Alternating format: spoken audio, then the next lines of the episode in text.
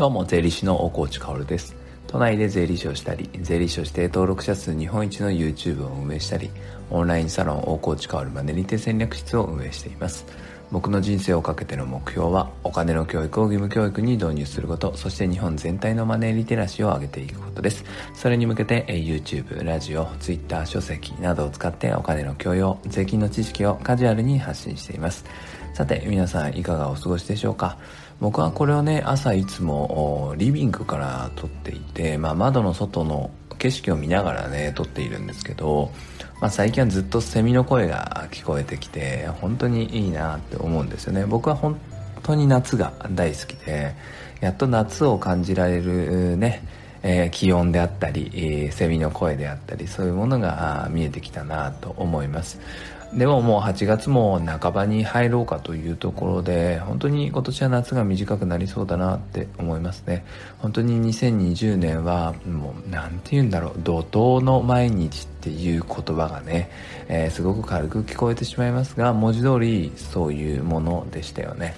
そしてそれはまだ全然終わってなくてこれからもねこの2020年残りそして2021年未来は全く読めない時代になってしまったと。いうところだと思います。なので、えー、気を抜いてるとあっという間に過ぎてしまうしあっという間に自分がいた位置を確認できなくなるというかああれもっとなんかいい位置にいたはずなのにあれこんなところにいるんだ自分っていうことになってしまうっていうねそんな危険性があるなと思います、えー、まあなのでね、えー、もう本当に一歩一歩目の前の問題っていうのを解決していくしかないのかなって思っていますがあまあ頑張っていきましょう。僕もやれることをね一つ一つ頑張っていこうかなと思っています。さて今日の本題なんですがあまあチャプターのタイトルはね目の前に問題がないとまともに生きられないっていうところですね、えー、今の問題とも通ずるところがすごくあると思います。そして全体のタイトルはまあ副業の勧めっていうことですね。まあ、副業の勧めっていうのはね、まあ、当たり前の時代で、えー、自分の仕事がいつなくなるかもわからない終身雇用は崩壊したし会社いつ潰れてしまうかわからない。そして、えー、ね、社会に放り出されるかもしれないっていうところで当たり前のように副業するっていう時代がね来るとは思うんですよね。それはもうなんだろうな正論というか正攻法の副業のおすすめだと思うんですけれど僕は今日はちょっととはいえ副業はねって思う人もいると思うのでちょっと斜めからあ違う切り口から副業を進めてみたいなって思います。今はこれ撮っているのが8月11日の朝なんですけど3連休が終わったわけですね。山の日を含む9、10、11あ違うな。8、9、10の土日月の3連休が終わりました。皆さんどんな感じでしたか？あおそらく普通だったらこれにね夏休みを合わせて大型連休を取って旅行に行くっていうのがこれまでの生き方だったのかなと思いますが JAL も ANA もかなりの空席が目立った3連休だったそうです。つまりはあ日本人は今やることがないんですよね、えー、今までやっていたものっていうのが全部壊れてしまって崩れてしまってパラダイムシフトが起きて時間を持て余してる人もひょっとしたらいるのかもしれない。振り返ってみればあんなにねサラリーマンの方々とか仕事をしている方々っていうのはいや仕事行きたくないな会社休みたいなとかあ午前中だけでもねちょっと遅く行きたいなとか早く帰りたいなってずっと言ってた。そんな世の中だったと思うんですよね。でも1週間自粛していいよ。1ヶ月自粛していいよ。もうなんなら2ヶ月ぐらい自粛、えー、会社来なくていいよ。っていう時に実はやることがなかったっていうことですね。2ヶ月間パッと時間が空いてあんなにも待ち望んでいた休みだったのにやることがない人が結構ほとんどだったわけですね。当然最初はねゲームをしてみたり、えー、なんか漫画を読んでみたりなんかインターネット見てみたりって23日過ごすんだけど休みになっても外に出れなかったらやることがない人が多いしたとえ外に出れたとしてもね2ヶ月間ポンって休みがもらえたらねそれを完全に有効活用できる人ってほとんどいないんですよね。なぜならそれは準備が必要だからです。本当にやりたいことがあって日々生きていないとなんだろうなすごくすごく厳しい言い方をするとお金を稼ぐためだけに、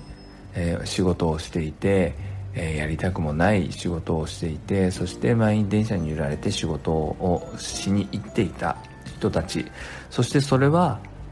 多くの日本人だと思うんだけれどそういう人たちは時間がポンって空いてもあんなにも待ち望んでいた休みだったとしても超大型連休だったとしてもその時間は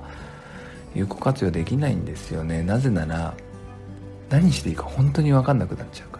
これは本当に本当に皮肉だなぁと思うわけです。おそらく自粛っていうのは開けてね。まあ緊急事態宣言は出すかもしれないでも出したくはないみたいなニュースが聞こえてきて。とはいえ会社っていうのは休んでていいお給料出すからみたいな余裕はもうなくて。基本的にはテレワークおよびま普通に出社っていう形も多いと思うけどね。仕事はもうほとんど始まっている戻っていると思うんですね。だからもうみんな忘れがちだと思うんだけれどでもあの日あの時会社に来なくていいよ。時間あげるよ。って言われた人はすごく思い出してほしいんだけどやることって、えー、そんなになかったはずなんですよね。それでもっとね、えー、すごくうんイラッとする言い方をすると僕は今1年何もしなくていいよって言われてもすごくやることはあるんですよ。あれもしようこれもしようって頭の中にいっぱいあって例えばあお金の教育を義務教育に導入するんだったらあここに働きかけなきゃいけないなとか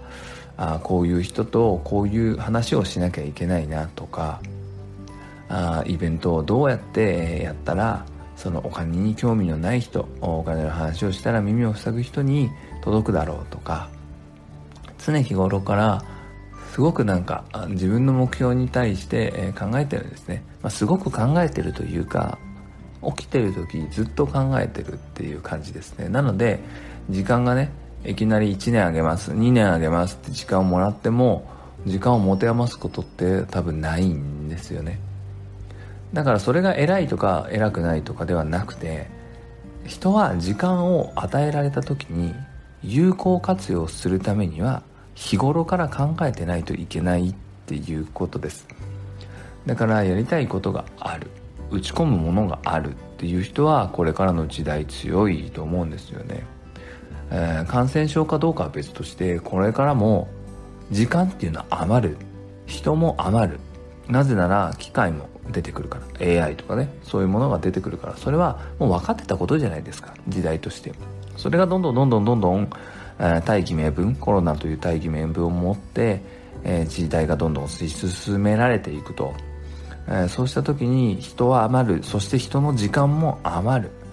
その時にやりたいことがないと。そしてそのやりたいことが何て言うんだろうな。自分の人生を押し上げてくれるものじゃないと結構厳しいんだろうなって思います。人生の時間っていうのは、まあ、寿命ですからね。タイムイズマネーとかいうこともあるけれどもタイムタイムイズマネーっていうのはすごくなんだろう時は金なりっていうのはすごく僕は嫌いで時は金なんかより全然価値があるものなので寿命ですから命ですからお金じゃ買えませんからだからその時間を有効活用するために副業をしたらどうですかっていうお話ですね、えー、副業っていうのもしなきゃいけない時代になった。これはもうみんなが分かっている。その会社が副業禁止ですとか公務員だから無理ですとかそういう議論はさておきした方がいいかしないかって言ったら絶対にした方がいいんですよ。もう仕事っていうのは一つの仕事は簡単に飛んでしまうからなくなってしまうからそういう時代が来たからそれが可視化されたから。だから副業はすべきなんだけれど今日の文脈で言えば時間が余った時やることないなっていう時に埋め合わせになるようなワクワクするようなことを副業にできたら本当に素敵だなって思うんですね。でもそのワクワクがね副業すること自体にワクワクを感じなくていいと思うんですよね。副業してお金が入ってくる。そこにワクワクを感じてもいい。これからは時間を持て余す時代ですからその持て余した時間にねワクワクするものをギュッと押し込めたら素敵だなと思います、えー、それでは素敵な一日をお過ごしください。最後まで聞いてくれたあなたに。幸あれじゃあね。